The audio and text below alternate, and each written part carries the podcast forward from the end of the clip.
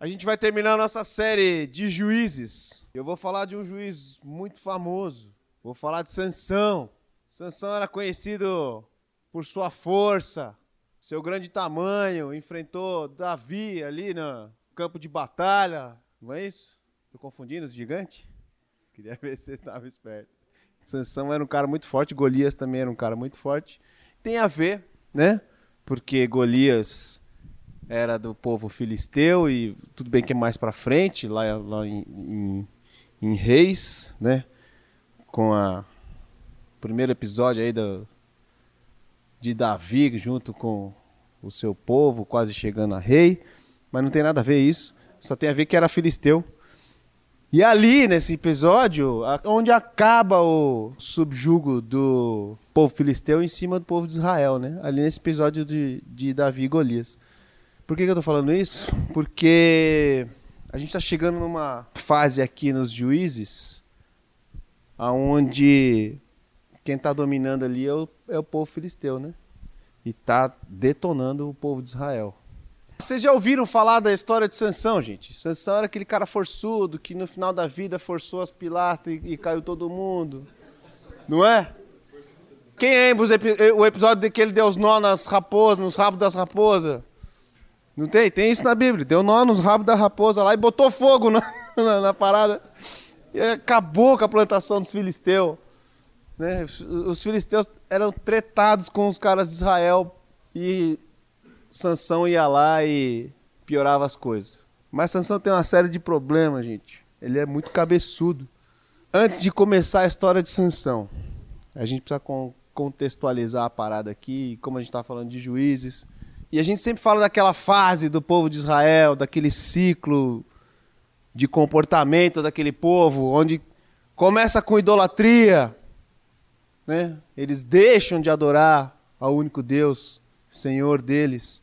E aí começa a parar de idolatria, da idolatria vira escravidão, da escravidão vem o libertador, e aí vem a libertação, da libertação vem conforto e prosperidade, e isso gera idolatria, que gera escravidão, que gera um libertador, libertação, conforto, prosperidade. E vai nesse ciclo. O que não é diferente da gente, né, gente? Não é diferente da gente. O, o, Fábio Ito que falava que o conforto anestesia a alma, né? Conforto anestesia a alma, gente. Toda vez que você está confortável demais, é um pezinho para você virar um idólatra deixar de adorar o Deus verdadeiro para adorar qualquer coisa que te dá prazer. Mas vamos situar a história lá. Eu queria que você abrisse em Josué 24, último capítulo de Josué, só para a gente ler. Josué 24, para você entender mais a história de Sansão, para você se situar bem aí. São, eu quero 24 do 13 ao 22. Foi assim que lhes dei uma terra que vocês não cultivaram e cidades que vocês não construíram Nelas vocês moram e comem de vinhas e olivas que não plantaram. Mas vocês viram que engraçado? Eu dei uma terra para vocês que vocês não cultivaram. Cidades que vocês não construíram. Aonde, em que outro episódio que Deus deu coisa para o homem sem ele precisar ter fazer nada? No Éden, gente. Que louco, e aqui está de novo ele fazendo essa parada, né? Depois de toda a treta. Isso aqui é um resumo do que. Se você quiser ler o resumo do que aconteceu com o povo do Egito, você lê esse último capítulo 24 aqui. É o resumo de tudo que aconteceu, desde lá de, de Abraão até eles aqui nesse ponto que eles estão aqui.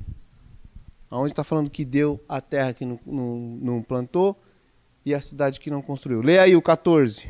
Agora temam o Senhor e sirvam-no com integridade e fidelidade. Joguem fora os deuses que os seus antepassados adoraram além do Eufrates e no Egito, e sirvam ao Senhor. Se, porém, não lhes agrada servir ao Senhor, escolham hoje a quem irão servir se aos deuses que os seus antepassados serviram além do Eufrates, ou aos deuses dos amorreus, em cuja terra vocês estão vivendo. Mas eu e minha família serviremos ao Senhor. Então o povo respondeu: Longe de nós abandonar o Senhor para servir outros deuses. Foi o próprio Senhor, o nosso Deus, que nos tirou, a nós e aos nossos pais, do Egito, daquela terra de escravidão, e realizou aquelas grandes maravilhas diante dos nossos olhos. Ele nos protegeu no caminho e entre as nações pelas quais passamos. Além disso, o Senhor expulsou de diante de nós todas as nações, inclusive os amorreus, que viviam nessa terra. Nós também serviremos ao Senhor, porque Ele é o nosso Deus. eu e a minha família serviremos ao Senhor, é versículo de casa da avó, né? Fala aí. A avó tem esse versículo em casa. Agora você já sabe de onde veio essa parada, entendeu? Josué que falou esse negócio aí pro povo. Vocês quiserem, gente, a terra está aqui que Deus te deu, tirou do Egito de escravidão, colocou numa terra que vocês não plantaram, numa cidade que não, não construíram, tá tudo aqui para vocês. Adorem a Deus. Ou melhor, adorem a Deus e fiquem aqui. Ou então adorem outra coisa, cara, e desencana de Deus. Eu e minha casa serviremos ao Senhor. Então o povo respondeu: Longe de nós abandonar o Senhor para servir outros deuses. Foi o próprio Senhor, o nosso Deus, que tirou a nós no... e aos nossos pais do Egito, daquela terra de escravidão, e realizou aquelas maravilhas diante de nossos olhos. Protegeu os caminhos entre as nações pelas quais passamos. Além disso, expulsou de nós todas as nações, inclusive os amorreus, que viviam nessa terra. Nós também serviremos ao Senhor, porque Ele é o nosso Deus. Aí agora alguém leu 19 aí que é treta. Josué disse ao povo: Vocês não têm condições de servir ao Senhor. Ele é Deus santo, é Deus zeloso. Ele não perdoará a rebelião e o pecado de vocês. Se abandonarem o Senhor e servirem a deuses estrangeiros, ele se voltará contra vocês e os castigará mesmo depois de ter sido bondoso com vocês, ele o exterminará. O povo, porém, respondeu a Josué: De maneira nenhuma, nós serviremos ao Senhor. Disse então Josué: Vocês são testemunhas contra vocês mesmos de que escolheram servir ao Senhor. Somos, responderam eles. Josué vira para os caras e fala assim: Vocês não têm a menor condição de servir ao Senhor. Por que, que ele falou isso? Não é esquisito? Quer dizer, não é esquisito, porque dentro do nosso coração a gente sabe também que a gente também é é ruim que nesse povo aí. Mas os caras lá, não, a gente vai servir ao Senhor. Estamos aqui nessa terra que manda leite e mel, que estava lá atrás. Produz. Expulsou daqui todo mundo, colocou a gente aqui. A gente vai servir o Senhor. Imagina? Não é assim que a gente faz? Aí Josué fala, cara, vocês não têm a menor condição de servir ao Senhor. Eu lembro de um versículo que eu faço tudo, todos os adolescentes decorar, que é Romanos 3, 10 e 11, né? Não há um justo, não há um sequer, não há um que busque a Deus, não há um que entenda. É muito louco isso, né? Porque parece que Deus conhece bem o nosso coração, conhece bem a gente. E esse versículo de Romanos 3 que eu falei, é citando Salmo 14, um salmo de Davi. Falar, oh, gente, a gente não entende. A gente não busca, Senhor. E eu não quero botar grilo na cabeça de vocês. É Deus que busca a gente. É Jesus que fala para o povo, fala assim, ó, ninguém vai vir a mim se o Pai que me enviou não trouxer. Vocês não têm a menor condição de servir a Deus. E aí você lembra lá de Atos 17, que fala, Deus não é Deus para ser servido por mãos humanas como se precisasse de alguma coisa. Não é assim, gente. Aí o povo ainda insiste com ele, não, pode parar. No 20 ele fala, se abandonarem ao Senhor e servirem aos deuses estrangeiros, ele se voltará contra vocês e os castigará, mesmo depois de ter sido bondoso com vocês, ele os exterminará. Aí o povo, né, eh, respondeu para Josué: De maneira nenhuma, nós serviremos ao Senhor. Josué fala: Então vocês são testemunhas de vocês mesmos que vocês estão falando isso aqui para mim. Agora abre lá em Juízes, a gente vai falar de, de Sansão, capítulo 13, versículo 1. Os israelitas voltaram a fazer o que o Senhor reprova, e por isso o Senhor os entregou nas mãos dos filisteus durante 40 anos. Josué estava certo ou estava errado? Você dá vergonha, não dá? Dá vergonha. Às vezes eu tenho muita vergonha das coisas que eu faço. E ainda estou aqui na frente falando para vocês, né? Se eu não cresce na misericórdia na graça do nosso Senhor Salvador Jesus Cristo, cara, não dava, não, não ia. Não ia, e ainda tem coisas ainda que ficam na minha cabeça me martelando, dizendo que eu sou um, um, pecador, que não presto, que eu não sou digno, que eu não sou, que eu não tenho honra, que eu não tenho nada, porque fica essa parada na minha cabeça.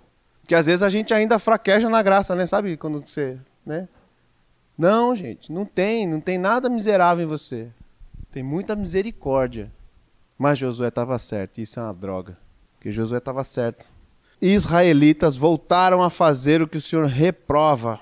Por isso o Senhor entregou nas mãos dos filisteus durante 40 anos. 40 anos.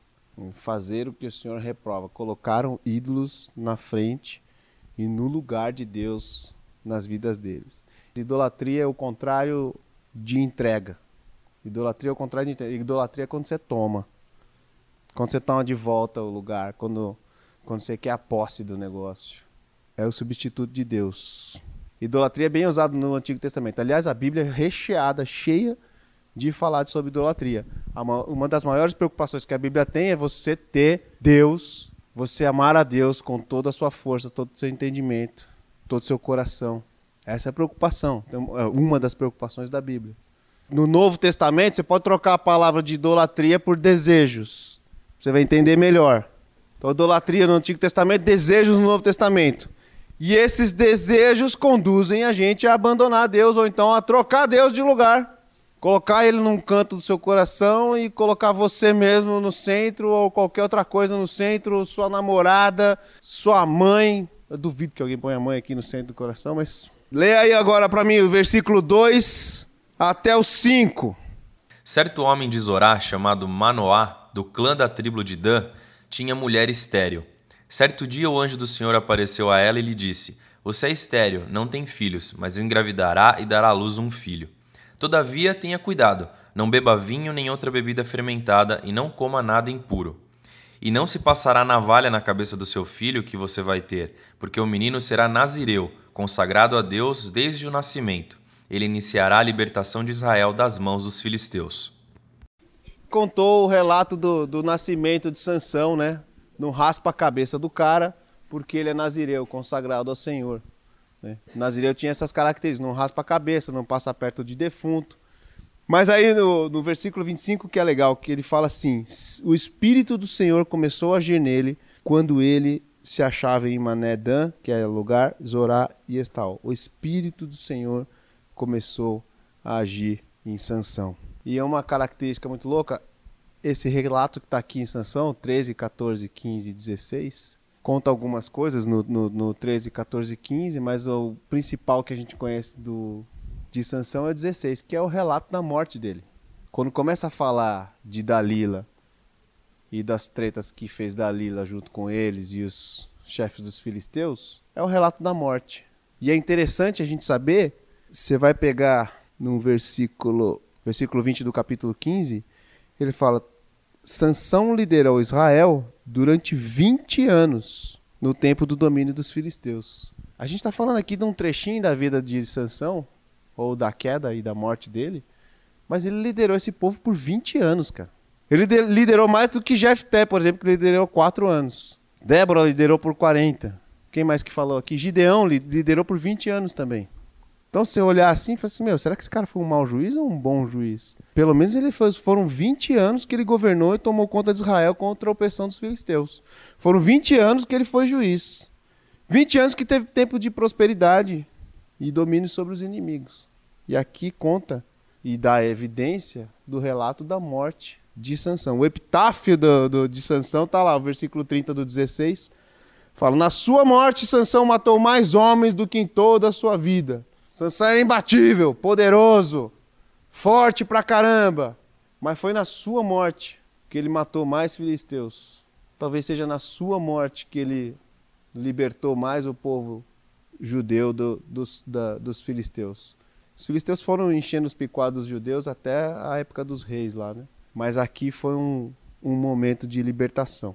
A grande história de Sansão mesmo está narrada no capítulo 16 que é o seu romance com Dalila, e o fim da vida de Sansão. A tragédia de Sansão começa lá no capítulo 16, no versículo 4. Depois destas coisas, ele se apaixonou por uma mulher do vale de Sorek chamada Dalila, certo? E eu vou ler essas coisas aqui para vocês hoje. E não é porque a gente está contando da história de Sansão, que era um homem, e de um romance dele com uma mulher que é Dalila, que isso não pode acontecer o contrário na vida da gente, tá, gente? Tu não vem me falar, ah, você é machista e só falou da posição do homem sobre a mulher. Não, não, não é isso. Se Deus falar contigo aí na leitura da palavra do Senhor, você vai entender que isso acontece tanto para o homem quanto para a mulher também.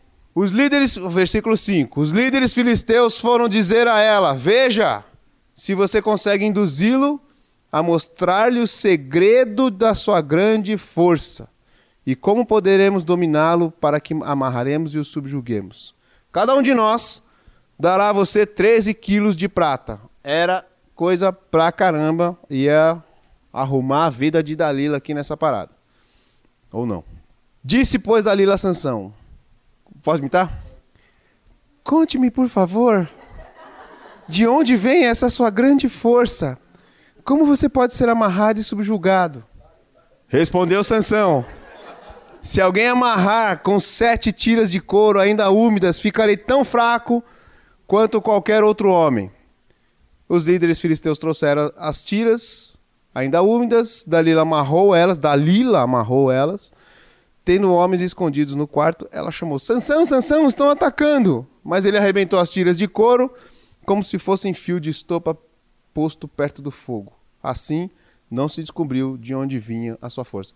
Você imagina esses caras escondidos dentro do quarto. Não, imagina a Dalila que. Ah, eu não sei como ela explicou isso, porque ela fez de novo. Disse Dalila Sansão: Você me fez de boba. Fiz. Mentiu para mim. Agora conte-me, por favor, como você pode ser amarrado. Cara, a gente dá risada, mas é trágico, gente. Ele disse: Se me amarrarem firmemente com cordas que nunca tenham sido usadas, ficarei tão fraco quanto qualquer outro homem. Isso já fizeram com Sansão, tá, gente? Lá, eles já amarraram Sansão. Se lê o capítulo 15 ou 14, eles já amarraram Sansão com essas cordas novas aí e ele já saiu. Dalila não sabia dessa parada. Dalila amarrou com cordas novas. Né? Essa mulher devia ser forte para amarrar um cara. Depois, tendo os homens escondidos no quarto de novo, ela chamou Sansão, os filisteus estão atacando. Mas ele arrebentou as cordas do braço como se fosse uma linha. Disse Dalila a Sansão assim: até agora você me fez de boba e mentiu para mim. Diga-me como pode ser amarrado. Ele respondeu: Se você tecer um pano, sete tranças na minha cabeça e prender uma lançadeira, ficarei tão fraco quanto outro homem. Aí ela foi lá. Enquanto ele dormia, Dalila teceu as sete tranças da cabeça num pano. Cara, esse cara não aprende, ele não tá vendo que essa mulher quer ferrar ele, cara. E o prendeu com a sua cabeça, com a lançadeira. Você sabe o que, que é isso, gente? Ela fez um trançado com a cabeça do. do, do, do com o cabelo do, do Sansão junto com esse pano. Imagina a treta, velho. Ela o chamou: Sansão, os filisteus estão atacando. Ele despertou do sono. O cara tava dormindo. Isso é um detalhe do texto, presta atenção. E arrancou a laçadeira e o tear com os fios, né? Deve ter falado: Que porcaria é essa, Dalila? Tá louca? Então ela lhe disse: Como? Aí vai, aí pega. Aí é um estágio que tanto para o homem quanto para a mulher. Tanto para o homem quanto para a mulher. Como você pode dizer que me ama se não confia em mim? Não sei se você já disse essa frase para alguém. Essa é a terceira vez que você me fez de boba e não contou o segredo da sua grande força. Importunando o tempo todo, ela cansava dia após dia, ficando ele a ponto de morrer. A gente sabe quando uma pessoa é insistente, eu quero morrer, cara. Por isso ele lhe contou o segredo. Jamais se passou navalha na minha cabeça, disse ele, pois sou nazireu desde o ventre materno. Se fosse rapado o cabelo da minha cabeça, a minha força se afastaria de mim, e eu ficaria tão fraco como qualquer outro homem. Agora aqui uma coisa para os homens. Uma mulher sabe quando um homem está mentindo. Quando você está casado, você vai aprender isso. Porque o versículo 18 aqui fala: Quando Dalila viu que Sansão tinha contado todo o segredo, enviou mensagem aos líderes filisteus, né? Os líderes filisteus eram outros que deviam estar de saco cheio, assim, essa menina não vou, cara, esse cara enganou de novo. Subam mais esta vez, pois ele me contou todo o segredo. E aí eles voltaram para ela levando a prata, fazendo-o dormir no seu colo, requintes de maldade. Ela chamou um homem para cortar as sete tranças do cabelo dele e assim começou a subjugá-lo. Sua força o deixou. Então ela chamou: Sansão, os filisteus estão atacando. Ele acordou do sono e pensei: sairei como antes e me livrarei. E esse é o versículo mais triste desse capítulo. Mas não sabia que o Senhor tinha deixado.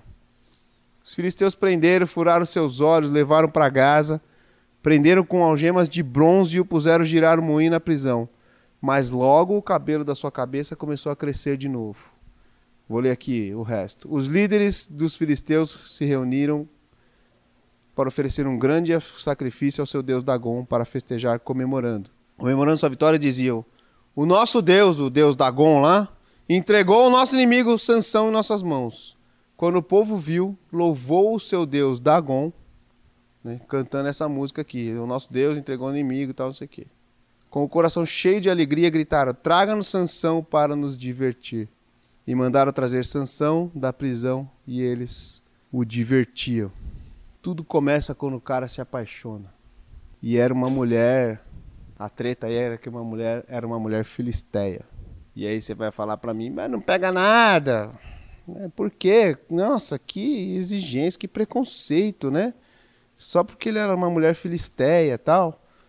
Mas, cara, se tem uma coisa que a Bíblia fala, é contra a idolatria. E se tem umas dicas que a, a Bíblia te dá, é como você sair de cair em idolatria. Como é que um sujeito, cara, sai de ser abençoado por Deus, cheio do Espírito, vivendo uma vida de integridade, sendo próspero, ele vai parar para ser um simples animal de moinho que gira lá um moinho na prisão, cara.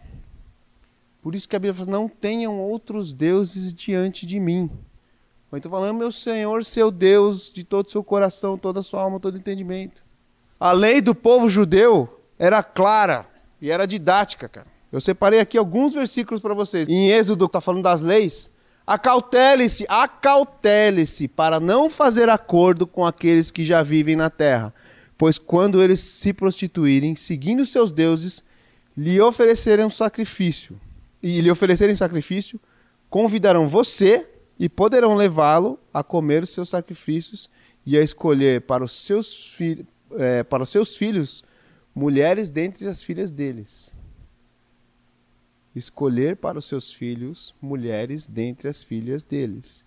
Quando elas se prostituírem, seguindo aos deuses deles, poderão levar seus filhos a se prostituírem também. Tem outra aqui, ó, em Deuteronômio. Não se casem com as pessoas de lá. Não deem suas filhas aos filhos delas. Nem tornem as filhas delas para os seus filhos, pois elas desviariam seus filhos de seguir-me para seguir outros deuses e por causa disso, a ira do Senhor se acenderia contra vocês e rapidamente os destruiria. Tem outra aqui. Quando é para buscar uma, uma filha para Isaac. Uma filha não, uma esposa para Isaac. E jure pelo Senhor, Deus dos céus, o Deus da terra, que não buscará mulher para o meu filho. Jacó falando.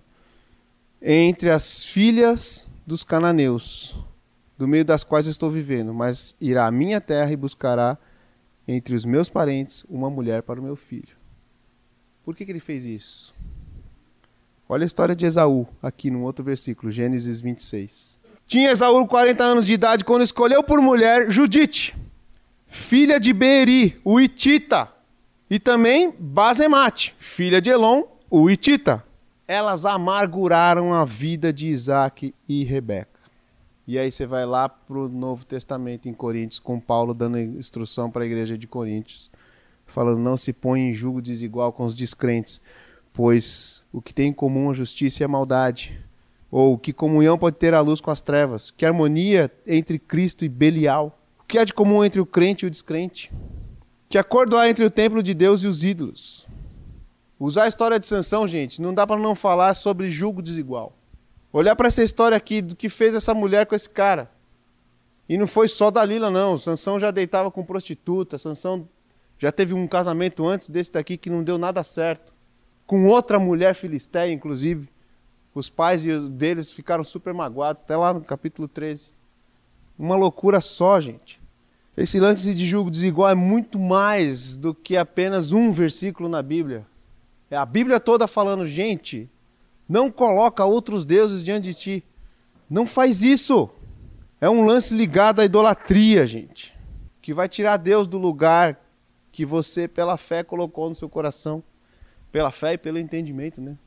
E a gente não é tão diferente de Sansão assim, não. Porque a gente cai nas mesmas armadilhas. A gente cai nas mesmas armadilhas. Tem, eu separei sete coisas assim, sete características que tinham em Sansão que a gente pode colocar aqui pra gente. Né? A primeira coisa em Sansão que você olha assim era o flerte. Sabe o, o chaveco? O que, que é isso aí? É aquela troca de olhares? troca de mensagens, assim, ele com Dalila. Um, um relacionamento, assim, super conveniente. Tinha uma proximidade e tal, não sei o quê, mas, cara, Você vê ali na, naqueles três pontos que ele, ele, ele fala qualquer coisa lá para Dalila, não tem uma proximidade esse relacionamento. Não tem, velho. Não tem. Ele não se dá por inteiro para Dalila, né? Então ele flerta com Dalila. Ah, Dalila, nós estamos juntos aí, mas ele não conta segredo de primeira, né? A gente se gosta, mas eu tenho a minha vida e você tem a sua. Né? Quem não conhece um relacionamento assim? A gente está aí junto, mas eu faço coisas diferentes de você, né? Mas dá pra gente viver junto, não se preocupa, isso não é problema. Né? Cara, isso não é uma aliança, gente. Isso é um flerte. Isso é um chaveco. Né? Você fala, ah, nem sei se isso vai para frente mesmo. É uma curtição momentânea, é um primeiro estágio. E aí você entra numa segunda característica que é a arte de se auto-enganar, né? Porque quando você está nessa parada, gente, você começa no flerte ali, você começa, né? No chavequinho, depois você vem para a arte de se auto-enganar. Né? É quando você acha que você tem o controle das coisas, quando você começa a se expor um pouco mais no seu relacionamento. Você vai se auto-enganando, porque você pega a quarta vez que Dalila pede pro cara, e aí joga aquela parada: você não me ama tanto assim porque você não é sincero comigo, você não confia em mim. Naquela quarta vez, cara, é tão triste você vê a Dalila falando: Sansão, os filisteus estão atacando. Ele acordou do sono, porque estava dormindo, e pensou: sairei como antes e me livrarei. O cara achava que tinha o controle da parada, mas não sabia que o Senhor o tinha deixado. Isso aí é o alto engano, gente. Já não era mais Sansão em seu pleno domínio, né? Aquele que achava que estava controlando está sendo controlado. E aí ele foi preso. E aí entra num outro estágio, que é onde você começa a mostrar sua fragilidade. Sansão, onde é que está a sua força? Onde é que fica a sua determinação? Seu poder de decisão, cadê? Sua capacidade de dizer sim ou de dizer não? Onde está o controle sobre os seus pensamentos? Sobre o outro, em cima do outro, sobre o que se vai fazer com o outro? Onde estão tá os controles dos seus sentimentos? Você está preso, Sansão, porque você está frágil. Você está fragilizado. Esse é o terceiro ponto da fragilidade. O quarto é que você fica cego. A primeira coisa que os caras fizeram lá quando prenderam Sansão, eles cegaram Sansão. E quando a gente está cego, a gente perde a noção da realidade. E aí quando perde a, noção da realidade, aí eu já vi tanto isso, cara. Os caras começam a racionalizar as coisas, né? Começa a falar besteira, explicar coisa que não dá para explicar. O cara não se enxerga. A menina não se enxerga. Não tem bom senso. Fala coisas sem sentido, tenta teologizar coisas que não dá para fazer, justificar coisas que não são justificáveis. Fica se defendendo, acreditando que a mentira é verdade e que o mal é bom. Que o mal é bem, na verdade. E aí você entra num outro quinto estágio que você não sabe, que você nem percebe. Você vira escravo. A Bíblia diz aqui que os caras colocaram uma algema de bronze em Sansão. Eu não sei o que significa isso. Mas eu fiquei pensando quantas pessoas aqui que não tem uma algema de dinheiro. Quantas pessoas aqui não tem uma algema sexual. Uma algema de ligação sexual. Tá escravo dessa parada em seus relacionamentos ou fora deles, né? Uma algema de autoridade, uma algema de submissão.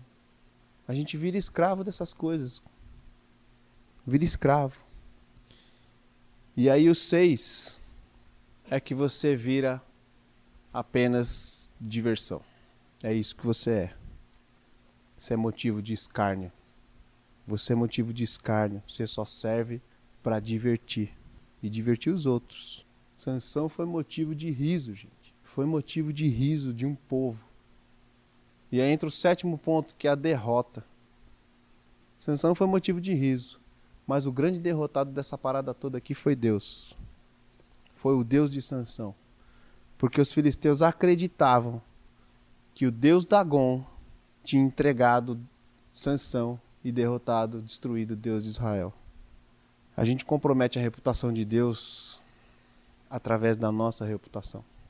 A gente às vezes queima o filme da igreja, não da igreja Iba Viva, mas da igreja de Cristo, por causa das coisas que a gente faz. É idolatria, gente. A gente vai lá e abre uma brecha. A gente abre uma oportunidade para se dar bem. E a gente ainda acha que controla toda essa parada. Afinal de contas, pega nada. Exagero da sua parte. Só que de repente essa parada ganha uma força que você nem imagina. De repente você não percebe que você perdeu a força. E aí quando você vê, você não consegue mais brecar, você não consegue mais voltar atrás. Quantos casais que não vieram falar comigo, que vieram falar comigo, que não conseguiam terminar um namoro, porque a ligação sexual que os caras tinham era muito forte. Nenhum pecado traz tantas marcas quanto o pecado quanto o próprio corpo. Mas existe a misericórdia de Deus aí, gente. Né? Existe a misericórdia de Deus que te faz novo de novo, que te faz puro de novo, que te faz pronto para louvar a Deus e adorar a Deus como se nada tivesse acontecido. Só que a gente não entende isso, a gente fica escravo e a gente não assume. A gente tenta ficar se explicando, tenta ajeitar o nosso lado. Tipo, já ouvi também gente chegar para mim e falar: "Ah, eu tô consciente do que eu tô fazendo". Tá tudo certo, Renan. Não precisa aí ser da bancada de pastor para cima de mim não. Eu sei, eu sei, eu sei, eu sei tudo, eu sei todas essas paradas aí, mas eu não consigo. E aí quem está do lado de fora vê o quanto que isso tudo é ridículo. E aí os teus amigos, teus amigos mesmos, choram com você. Os teus inimigos dão risada de você, da sua cara. E tem alguns piores inimigos que dão risada de você e do seu Deus. É duro, gente. É duro, é uma derrota. Uma derrota. Quando os heróis de Deus tombam, eles não ficam sob julgamento. Eles tombam, cai direto, certo? Tomba, caiu. Ninguém ficou julgando Davi, né? Ele já caiu, já detonou tudo. Quem fica sob julgamento é Deus. Quem fica sob júdice é Deus. É o nosso Deus. Quando os heróis de Deus tombam, é o nome de Deus que começa a ser escarneado. Escarnecido, né? Escaneado não. Isso é uma derrota, isso é um escândalo, gente. Isso é um escândalo. Mas a história de Sansão não termina aí, certo? Se você ler o capítulo, no capítulo 16, os últimos versículos de Sansão, os caras estavam lá se divertindo com Sansão, botaram ele lá, zoaram com ele. E aí, um dado momento, ele estava cego, um rapazinho levou ele lá entre as duas colunas do templo dos caras. E ali, no capítulo, no versículo 28, ele ora ao Senhor. E Sansão orou ao Senhor, ó soberano Senhor, lembra-te de mim. Ó Deus, eu te suplico, dá-me forças mais uma vez e faze com que eu me vingue dos filisteus por causa dos meus, dos meus dois olhos.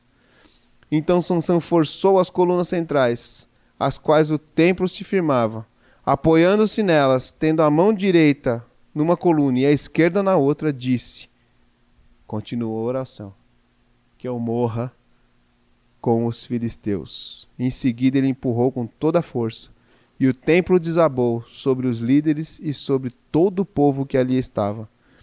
Assim, na sua morte, Sansão matou mais homens do que em toda a sua vida. E aí, lá no final, Sansão liderou Israel durante 20 anos. Três coisas que Sansão disse. Ó soberano Senhor, lembra-te de mim. Eu te suplico, dá-me forças mais uma vez. E a terceira é que eu morra com os filisteus. Palavras de Sansão. Senhor Deus, lembra de mim, por favor. Senhor Deus, eu te suplico. Eu, eu imagino que Deus responde para ele assim, cara, eu nunca esqueci de você não, cara. Eu nunca te esqueci. Eu nunca esqueci de você, cara. E ele fala, Senhor, eu suplico, dai-me forças mais uma vez. E eu fico imaginando Deus assim, cara, eu não quero te dar força, eu quero restaurar as tuas forças. E que eu morra com os filisteus. Não, você não precisa morrer, cara. Eu quero que você viva. Eu quero que você viva. Três coisas que a gente pode aprender com Sansão. Arrependimento. Senhor, lembra-te de mim. Volte-se para o Senhor. Ajoelhe-se diante do Senhor. Sabe o que vai acontecer com você? Deus vai te consumir, te destruir. Não. As misericórdias do Senhor se renovam a cada manhã. Faz de manhã então, já que foi se arrepender. Não, não precisa, pode ser de noite. tem misericórdia suficiente para você, tem perdão suficiente para você, tem graça suficiente para você. Suficiente é muito, cara. É muito, é muito. O crente gosta de falar, né? Não importa o que você faça, tal. É isso mesmo, não importa o que você faça.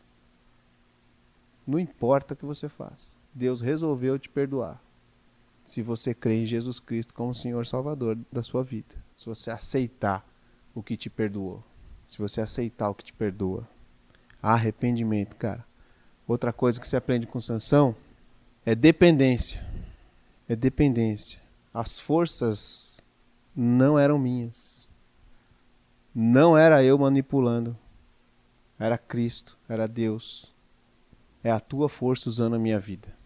É a tua força usando a minha vida. Outra coisa, disponibilidade. Senhor Deus, eu estou pronto para morrer.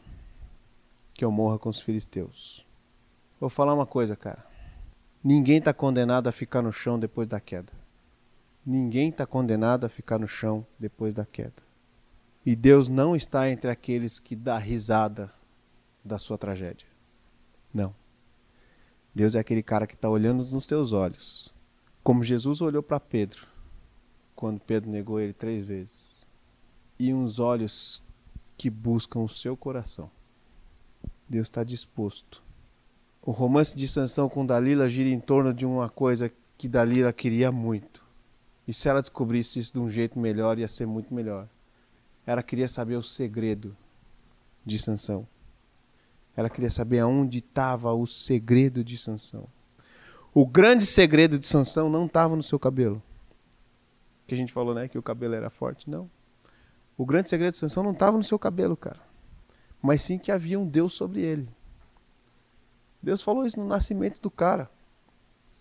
Esse cara aqui é dedicado a mim. Esse cara aqui é consagrado a mim. Esse cara aqui é meu. A força não é minha. E eu não consigo manipular essa força.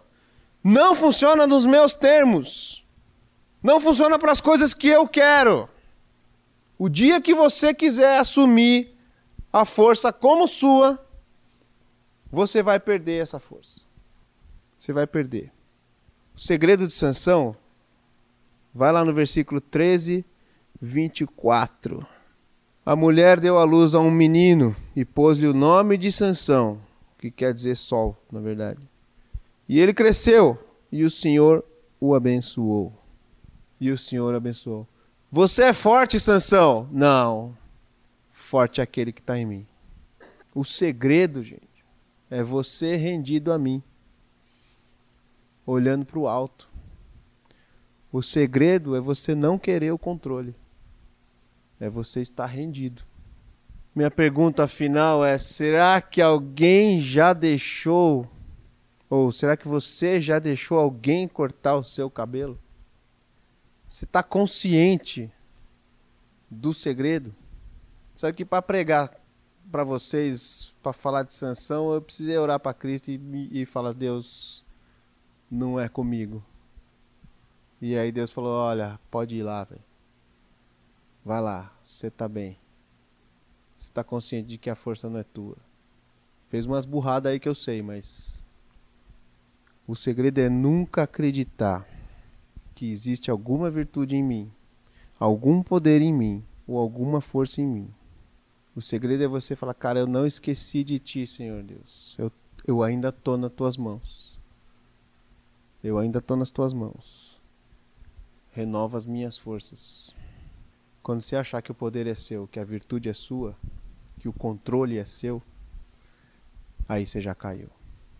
E aí a gente tem aquele versículo que eu gostava muito de usar com os skatistas. Para mim fazia todo sentido falar para skatista esse versículo. Aquele que pensa que está de pé, cuide para que não caia. A chave desse versículo aí está no cuide. Cuide, cuide para que não caia. E o cuidado é a entrega. O cuidado é sair do controle. O cuidado é deixar a idolatria. Eu não sei se você está apaixonado, se você está afim de uma, de uma menina ou de um menino, que talvez não tenha a mesma fé que a sua. Vou dizer uma coisa para você, cara. Você está botando a tua fé em risco. Você está botando a coisa que você disse que entregou a vida inteira para isso em risco. Então toma cuidado. E não precisa ser só uma mulher ou um homem, mas podem ser coisas, podem ser uma sociedade, pode ser uma ambição, pode, pode ser, é, sei lá, uma carreira. É a idolatria, gente. É a idolatria. Sansão caiu porque ele deixou de olhar para o que dava forças para ele e não era o cabelo.